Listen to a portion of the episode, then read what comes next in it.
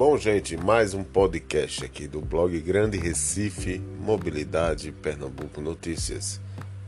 Bom, estamos aperfeiçoando aí esse podcast, mas este será em especial, porque hoje, há seis anos atrás, amanheci o Recife sem o funcionamento de mais uma empresa de ônibus tradicional e tão querida pela busologia pernambucana e do Brasil. É, no dia 23 foi encerradas as, as atividades em São Paulo, ali perto de Beberibe. Eu estive no local no último dia de operação, eu e meu amigo Fabrício, e nós ficamos até menos os veículos por ser aquele um momento histórico. A empresa estava encerrando suas atividades e os ônibus estavam sendo recolhidos para e dali tomar destinos diversos. Venda sucateamento e repasse para outras empresas. Quem assumiu as linhas 90% foi a, a Caxangá, né?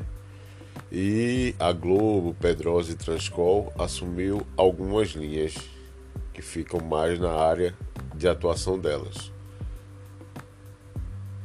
E com isso, esse dia 23 de maio de 2014 marcou o encerramento da empresa São Paulo, uma promessa queria haver uma licitação que até hoje, estamos em 2020, não aconteceu nada no lote que ela estava, que é o lote 6.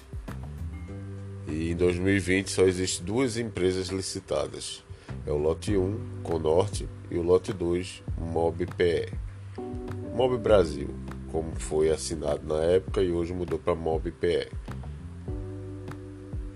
Então, o que mudou nesses dois lotes assinados, eu digo sinceramente a vocês, para mim, nada.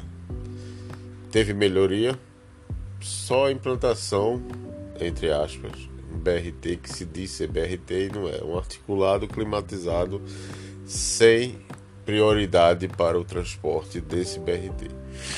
Existe bastante gargalho e pouca funcionalidade. Eu acho que o corredor melhor ainda é o do leste-oeste, que é a Mopé quem opera.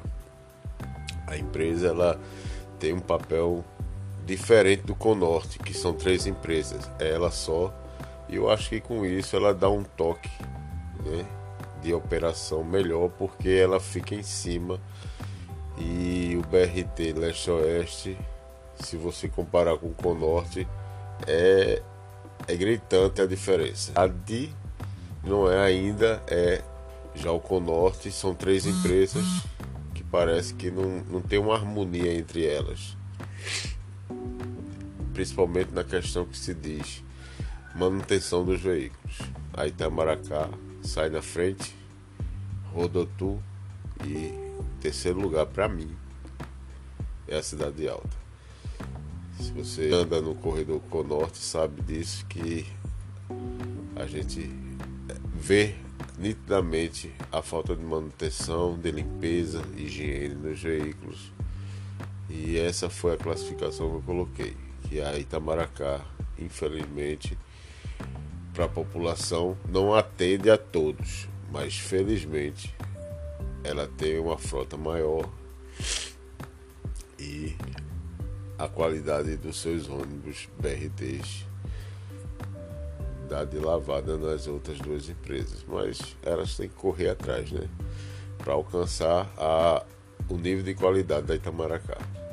Quem sabe um dia esse, esse grupo aí, com norte, ele chegue a uma melhora de operação grande. Mas voltando a, ao fatídico dia de encerramento de operação da São Paulo, a empresa tinha em média 120 veículos, operava 19 linhas, tinha uma outra linha Tinha uma outra empresa que era a Olindense, que era municipal de Olinda, operava só uma linha no ano de, de encerramento, com oito veículos. Então, tem matéria no blog, né, que vai ser lançada ainda hoje, em homenagem a essa empresa que tanto o busólogo gosta. E quem teve o prazer de conhecer passa suas informações e suas vivências para os busólogos, né, os mais novos que na época não conheceu a empresa, não andou nos seus ônibus.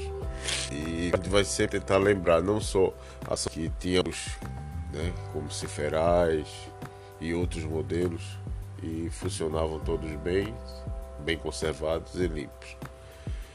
O que a gente vê hoje é empresas praticamente uma carroceria única, uma baixa qualidade de prestação de serviço, a licitação não anda, estava prometida para esse ano, agora no final do ano acontecer, mas devido a essa pandemia eu acho muito difícil ela vir acontecer. Mas eu digo uma coisa a vocês. Eu acho que foi um pouco de precipitação da, dos empresários da São Paulo, como foi também com os empresários da, da Santa Cruz, ter encerrado as suas atividades. A licitação está aí, parada. A Mirim está agindo corretamente. Não solta e não larga o osso.